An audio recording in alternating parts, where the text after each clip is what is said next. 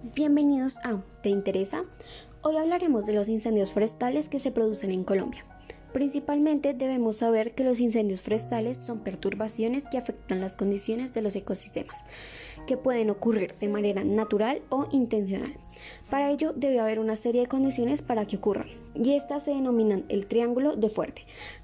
Debe haber condiciones climáticas, ambientales, el combustible que es generado por el ambiente y una fuente de ignición.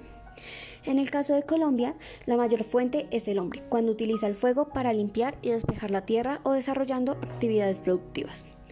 Hay varios factores que influyen en los incendios, pero hay unos principales como puede ser el cambio climático que influye en el clima y en la temperatura de los océanos y otros que van a influir en las condiciones ambientales de un lugar determinado. A pesar de esto, los incendios son una fuente clave para la dinámica de muchos ecosistemas. Hay varios ecosistemas que están adaptados al fuego, es decir, que las especies tienen características para que resistan a este tipo de perturbaciones o que otro tipo de perturbaciones no las afecte tan fuerte. Estas se pueden reconocer en los mediterráneos, en los bosques templados, entre otros mientras la otra parte de los ecosistemas no está adaptada a este tipo de perturbaciones y no son capaces de resistir. Por ejemplo, en los bosques tropicales como los bosques amazónicos, estos tardan varias décadas en poder recuperarse y en este caso también se afectaría la fauna. Esto sucede porque no tienen los requerimientos suficientes como una casa y alimento. Además, estudios han identificado que los incendios no siempre son malos, también tienen ventajas.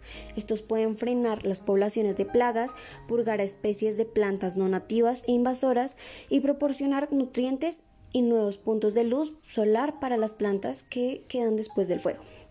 También algunos animales pueden beneficiarse porque los incendios cambian el paisaje de una zona y con ella los hábitos locales de alimentación y caza.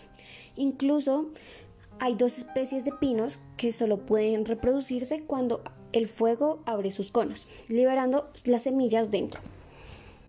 Se ha evidenciado que las cifras podrían sobrepasar la cantidad de incendios forestales del 2019, ya que el número de alertas de incendios en todo el mundo durante el mes de abril ha aumentado un 13% en comparación con el año pasado, que ya fue un año récord en incendios forestales haciendo que lo más posible es que hayan consecuencias devastadoras debido a la liberación de millones de toneladas adicionales de dióxido de carbono.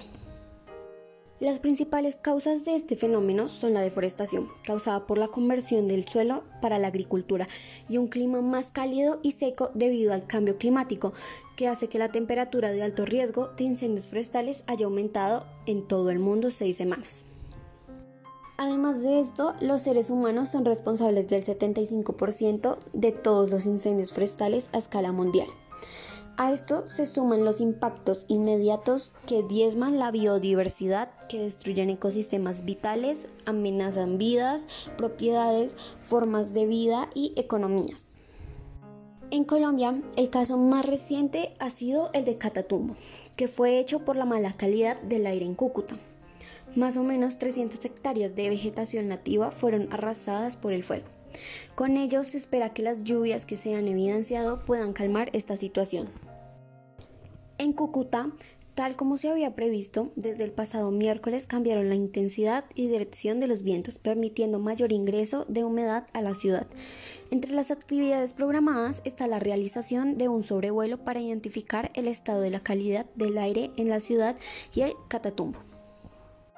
Hace unos días, las autoridades político-administrativas y ambientales del estado de Táchira, en Venezuela, y representantes del gobierno colombiano y de Norte de Santander se reunieron para analizar la situación de incendios que se viene registrando en el país vecino y que están afectando a Cúcuta y los demás municipios fronterizos por el material particulado que arrastra el régimen de vientos. Como sabemos, nuestra respiración es una reacción de oxidación. Estas reacciones nunca vienen solas, siempre van acompañadas por las reacciones de reducción, demostrando que si algo se llega a oxidar, se darán neutrones y deben haber algo que los identifique. El combustible es el material que quema, lo que hace que se oxide. En este caso sería la madera de los árboles y más materia orgánica que se pueda encontrar. Estos combustibles suelen ser ricos en carbono e hidrógeno. Estos combustibles son demasiado fuertes y almacenan gran cantidad de energía. En el momento que se queman, estos enlaces se rompen y esta energía se libera en forma de calor y esto se denomina reacción exotérmica. Al quemarse se producen dos gases, dióxido de carbono y vapor de agua, que se puede nombrar óxido de hidrógeno. Si el combustible tiene otros elementos como el azufre, como es el caso de la madera que se quema, este produce pequeñas cantidades de gases como el óxido de azufre y estos son culpables de la lluvia ácida. Además del oxígeno, hay tres factores que hacen que el fuego se mantenga encendido y se extienda. El primero es si se agota el combustible, se apagará el fuego. Y ocurre lo mismo si se agota el comburente. Esto sucede porque el gas comburente se agota y al poco tiempo se apagará el fuego. El calor puede generar nuevos focos, pero como la materia orgánica y el oxígeno están en relación todo el tiempo y no arden, cuando la materia orgánica se calienta, esta reacción se vuelve más sensible y eso haría que fuera más sencillo que se incendie. En el momento en que los bomberos actúan y lanzan grandes cantidades de agua y gracias a esas enormes cantidades de agua absorben el calor enfriando el fuego, estas también se atacan mediante el uso de extintores químicos y estos contienen gases sofocantes que pueden contener sales pulverizadas como el fosfato de amonio o C2 sólido y esto actúa interrumpiendo la reacción en cadena. Este es el fin del capítulo. Espero te haya gustado y puedas estar más enterado de los temas que están sucediendo hoy en día. Nos vemos en un próximo capítulo.